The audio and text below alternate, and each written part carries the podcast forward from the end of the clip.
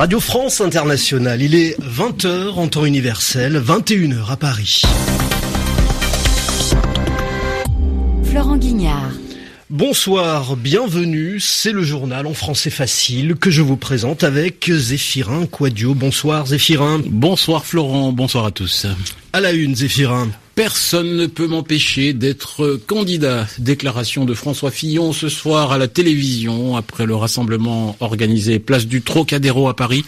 Mais en coulisses, les tractations et les pressions continuent. Fuite massive de civils dans le nord de la Syrie. Plus de 65 000 personnes tentent de fuir les combats. La campagne pour le référendum constitutionnel en Turquie provoque des remous en Europe après l'Allemagne, polémique aux Pays-Bas. Rendez-vous enfin à la fin de ce journal avec Yvan Amar pour l'expression de la semaine. C'est lune de miel. Le journal. Un journal. En français facile. En français facile. François Fillon tient bon, c'est l'information de la soirée en France. Et eh oui, malgré les défections, les départs extrêmement nombreux ces derniers jours dans son camp, malgré les initiatives pour tenter de trouver un autre candidat à droite, François Fillon persiste, galvanisé, conforté par le rassemblement organisé cet après-midi place du Trocadéro à Paris par ses partisans. François Fillon reste candidat, Valérie Gasse, il l'a confirmé tout à l'heure au journal de 20h de France 2. Oui, Florent, hein, à la question allez-vous retirer votre candidature? François Fillon a répondu non, je ne vois pas de raison de le faire. Fort de la réussite du rassemblement organisé dimanche après-midi, place du Trocadéro, le candidat estime qu'il est toujours légitime malgré les sondages en berne, malgré sa convocation pour une mise en examen, malgré la défection de quelques 250 élus de son camp, de son porte-parole, de son trésorier et de son directeur de campagne. Le plan B, celui d'Alain Juppé, il ne l'envisage pas. Selon lui, il ne correspond pas au choix des électeurs de la droite et du centre. François Fillon affirme que personne ne peut l'empêcher d'être candidat et que la décision lui revient. Mais après avoir dénoncé dimanche après-midi au Trocadéro avec sévérité les fuites en canard d'un camp à l'autre, il tend la main à ceux qui l'ont quitté en disant je ne suis pas autiste ni jusqu'au boutiste, je veux parler et il annonce des initiatives pour rassembler sa famille politique, une nouvelle équipe de campagne dans les prochains jours. François Fillon se rendra aussi lundi à la réunion du comité politique des Républicains pour montrer qu'il n'est pas enfermé. Valérie Gaz dans le journal en français facile. Mais en coulisses, Florent, les tractations, les initiatives se multiplient. Un comité politique du parti Les Républicains se tiendra lundi soir à 18h et François Fillon annonce qu'il s'y rendra. On a aussi appris que Nicolas Sarkozy et Alain Juppé se sont parlé au téléphone samedi soir. Alain Juppé fera d'ailleurs une déclaration demain matin dans sa ville à Bordeaux. Quant à Christian Estrosi, il annonce vouloir rencontrer demain François Fillon pour tenter de le convaincre de se désister. Le journal en français facile. Et on poursuit donc euh, ce journal en français facile, Florent, avec la Syrie et ses milliers de civils qui fuient les combats. Près de 66 000 personnes déplacées ces derniers jours dans le nord de la Syrie, un chiffre fourni par les Nations Unies.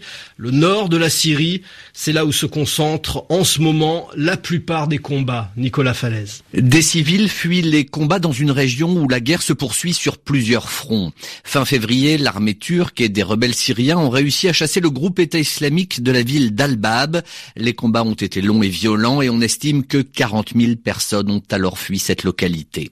Selon le Bureau des Nations Unies pour les affaires humanitaires, ces civils syriens sont en danger car ils se trouvent toujours dans des zones où sont disséminés des engins explosifs laissés par les djihadistes. Mais cette région du nord de la Syrie est aussi celle d'un autre front puisque depuis le début de l'année, les forces du régime de Damas, soutenu par l'armée russe, sont aussi à l'offensive contre le groupe État islamique. Et là encore, les combats entraînent des déplacements de population. L'Observatoire syrien des droits de l'homme parle de 30 000 civils, en majorité des femmes et des enfants qui ont dû fuir au cours de la semaine écoulée.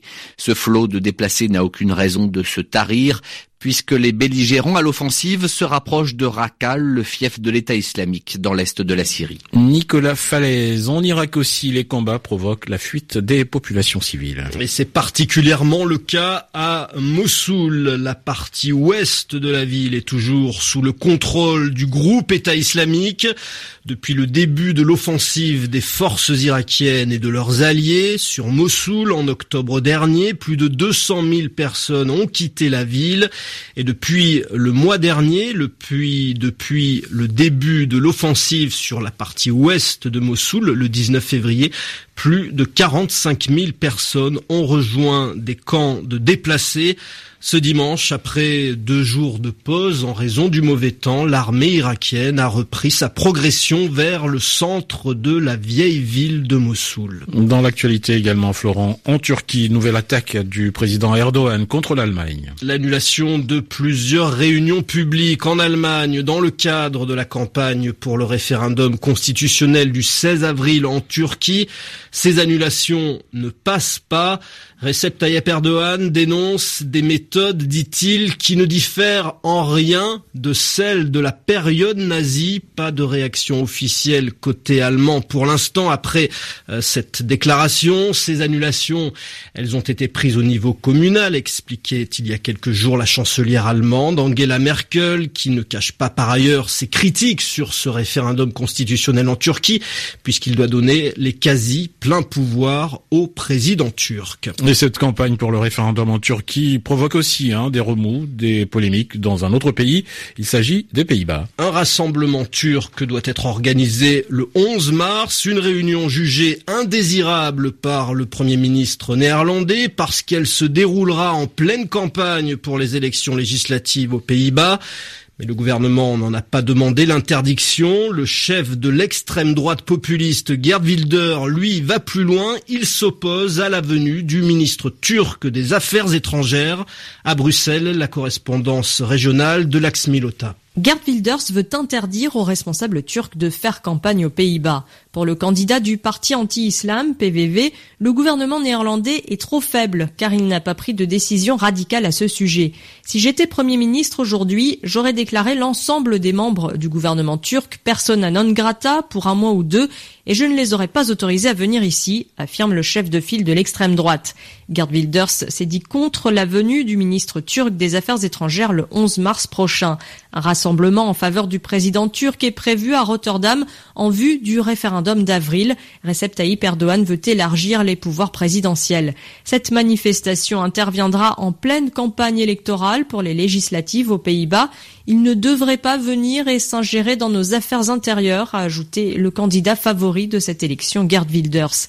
Un avis partagé par le chancelier autrichien qui a estimé ce dimanche que l'Union européenne devrait interdire aux responsables turcs de faire campagne dans ses pays membres. Lax Milota, Bruxelles, RFI. Rendez-vous à présent avec Yvan Amar pour l'expression de la semaine. Lune de miel entre le Sénégal et la Guinée. Voilà un titre de RFI qui souligne la reprise des relations cordiales entre ces deux pays, qui étaient en froid depuis plus de 20 ans.